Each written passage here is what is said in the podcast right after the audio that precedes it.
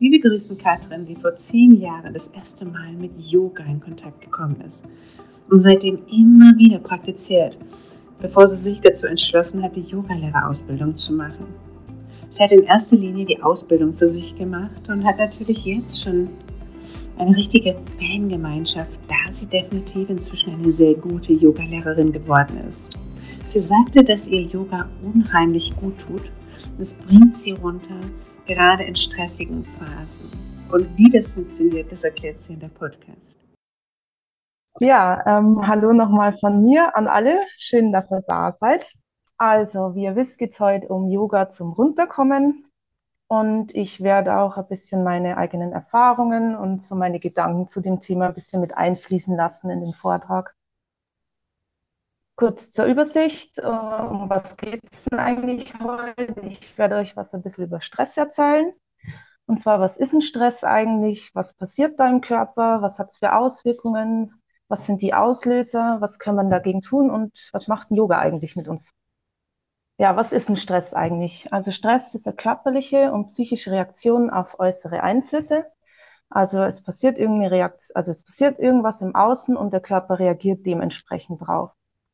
Ähm, es gibt zwei verschiedene Stressarten. Einmal den positiven Stress, das ist der Eustress. Zum Beispiel, wenn wir uns auf den Geburtstag freuen oder wir sind verliebt oder jetzt mein Beispiel zum, also man freut sich auf den Urlaub. Das wäre jetzt ein positiver Stress.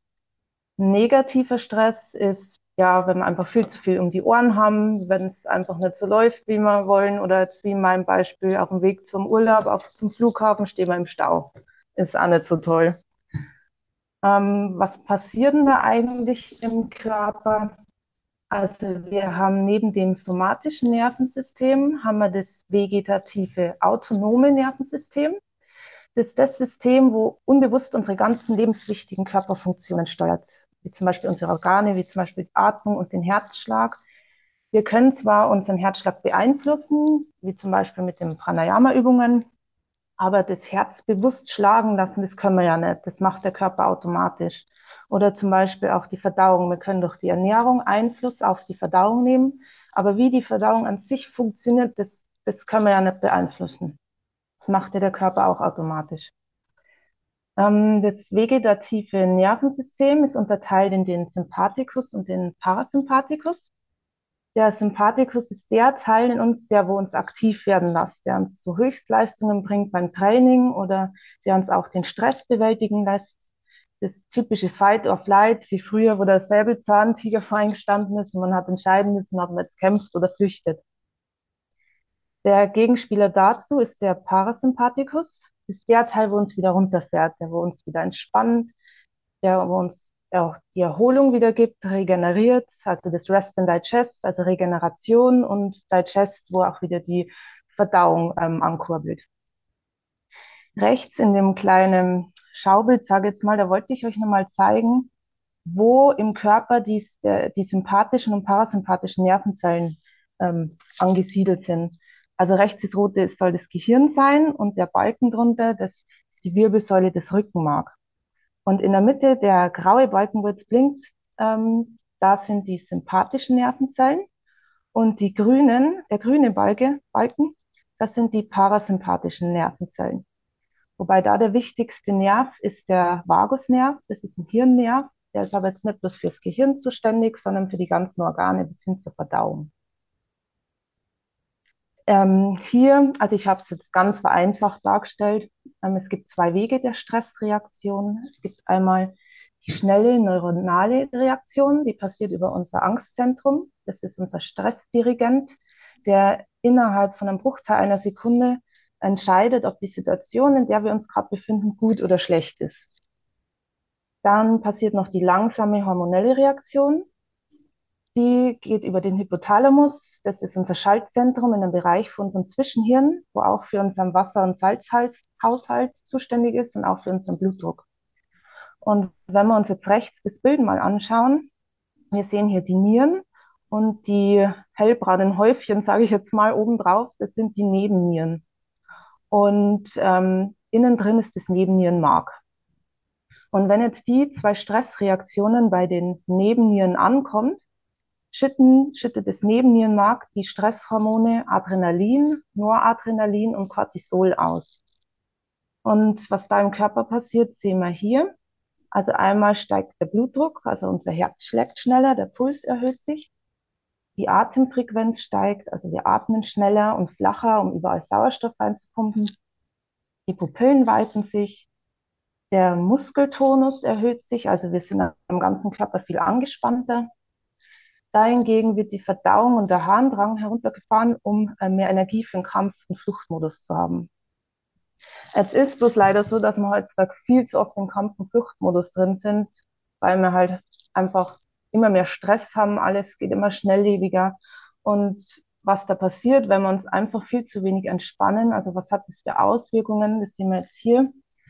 Einmal körperlich, also wir können bis hin zur Erschöpfung geht es, wir haben Energieverlust, unsere Leistungsfähigkeit vermindert sich, wir kriegen Verspannungen im Nacken, Schultern oder auch im Kiefer. Also ich merke das manchmal, wenn ich, ähm, ich, ich presse in der Nacht immer ganz arg. Also ich merke es in der Früh immer, wenn ich aufstehe, dass mein Mund kaum aufkriegt.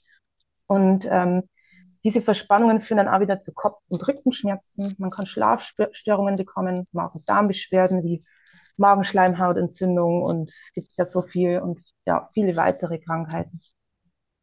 Psychische Auswirkungen, ja, es geht hin, bis hin zum Burnout, Depressionen, Angstzustände, Panikattacken, da habe ich leider auch schon meine Erfahrungen gemacht. Also da war ich 2021, da habe ich dann einmal ein Jahr lang diese Zustände gehabt und Panikattacken fast jeden Tag und ich habe aber das am Anfang nicht verstanden oder nicht wahrhaben wollen, dass das von dem Stress von damals kam. Und durch das, das war aber so der Auslöser, dass ich dann schon langsam zu, ähm, zum Yoga kommen bin und habe dann auch mit Meditationen ein bisschen angefangen. Das hat mir dann geholfen, da wieder runterzufahren. Ähm, ja, man kann sich sozial zurückziehen, man hat keine Lust mehr, mit sich jemanden zu treffen, keine Konzentration mehr und ja, gibt auch noch so viele psychische Auswirkungen. Ja, was sind denn eigentlich so die Hauptauslöser für unseren Stress? Also ich habe mal ein bisschen so recherchiert und auf Platz Nummer eins stand halt einfach immer die Arbeit. Ähm, entweder weil man zu viel Druck hat in der Arbeit oder man führt eine Arbeit aus, die einem überhaupt keinen Spaß macht. Das stresst dann ja auch immer. Ja, an zweiter Stelle steht ganz oft hohe Ansprüche an sich selbst. Also wenn man zu perfektionistisch ist und ähm, ja, einfach viel zu viel von sich erwartet ähm, ja dann Termine und Verpflichtungen in der Freizeit, wenn man einfach ja so viele Sachen erledigen muss.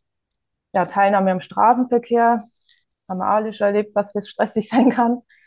Ja, und ständige Erreichbarkeit mit unserem Handy. Ja, wir sind einfach immer und überall erreichbar.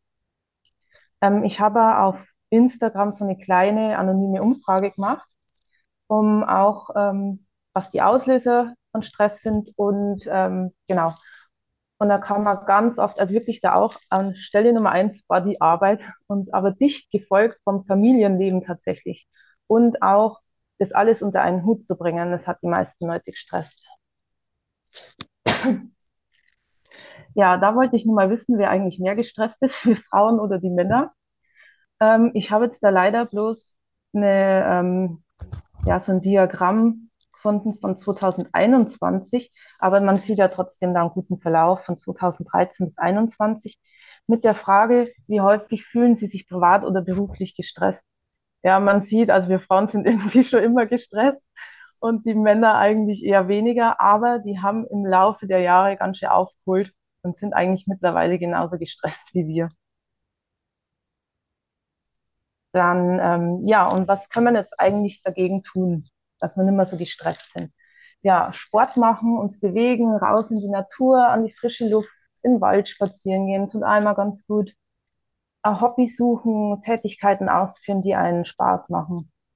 Stressfaktoren erkennen, dass man sich mal hinsetzt und aufschreibt, was stresst mich eigentlich so, dass man das mal ein bisschen analysiert, dass man dem entgegenwirken kann. Prioritäten setzen ist auch ganz wichtig. Ähm, man nimmt sich oft so viel vor über den Alltag und dann ist man gestresst, weil man weiß, man schafft das eh wieder nicht alles, dass man da auch sich vielleicht mal aufschreibt, was ist wirklich heute wichtig und was kann warten bis morgen. Ja, Handy kennen alle, also Viele von uns sind wahrscheinlich immer viel zu viel am Handy. Ich schließe mich damit ein.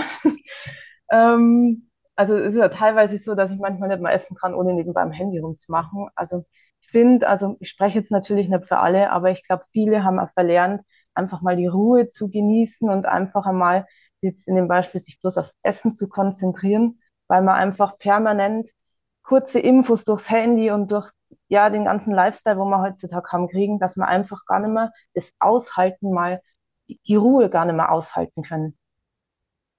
Ja, Social Media ähm, ist auch so ein Thema. Man vergleicht sich ja immer unbewusst mit anderen. Man weiß zwar, dass zum Beispiel jetzt auf Instagram, dass da immer nur das Schöne gezeigt wird. Also, also man weiß, dass da nicht nur das Schöne immer gezeigt wird, aber trotzdem das Unterbewusstsein nimmt ja nur das auf und man vergleicht sich dann unbewusst und es tut einem nicht gut.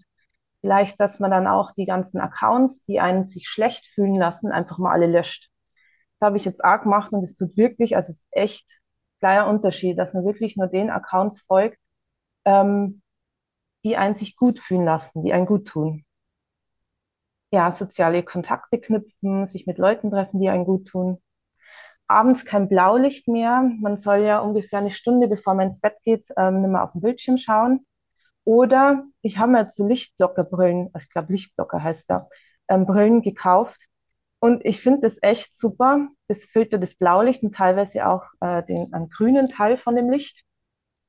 Und das kann man auch machen, um, weil man halt abends das Handy nicht weglegen mag, dass man ähm, dann zumindest mit den Brillen in den Bildschirm, ins Bildschirm reinschaut.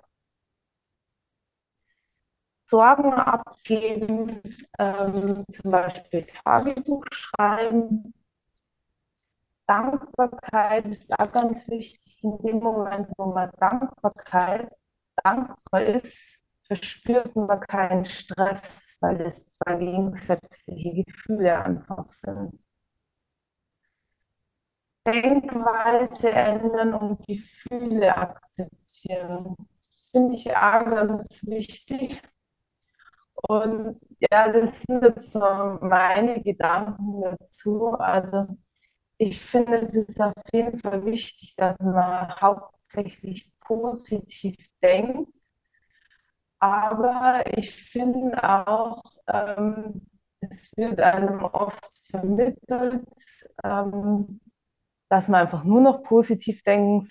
Aber ich finde es ja manchmal ein bisschen dazu. Man darf sich einmal erlauben, schlecht drauf zu sein. Wir können einfach dazu, sind ja wie so ein Wegweise durchs Leben. Das was. Von dem her ist es einmal okay, wenn man schlecht drauf ist. Aber positiv denkt, ist natürlich immer besser als Personen. Sind auch ganz gut, um runterzukommen.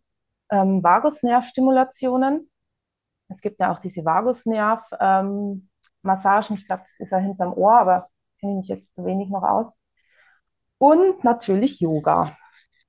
Und da kommen wir auch schon zu meiner letzten Folie. Ähm, was bewirkt ein Yoga eigentlich? Also bei regelmäßiger Yoga-Praxis wird GABA ausgeschüttet. Das ist eine Gamma-Aminobuttersäure, die unsere Erregbarkeit der Nervenzellen im Gehirn wieder senkt. Unsere Stresshormone werden gemindert und unsere Muskeln entspannen sich dadurch. Gefühle der Angst nehmen wieder ab und es wirkt stimulierend auf das vegetative Nervensystem und stellt unser inneres Gleichgewicht somit wieder her. Die Atmung beruhigt sich und Verspannungen und Blockaden, lösen sich im Körper. Uns lernen Achtsamkeit im Umgang mit uns selbst wieder.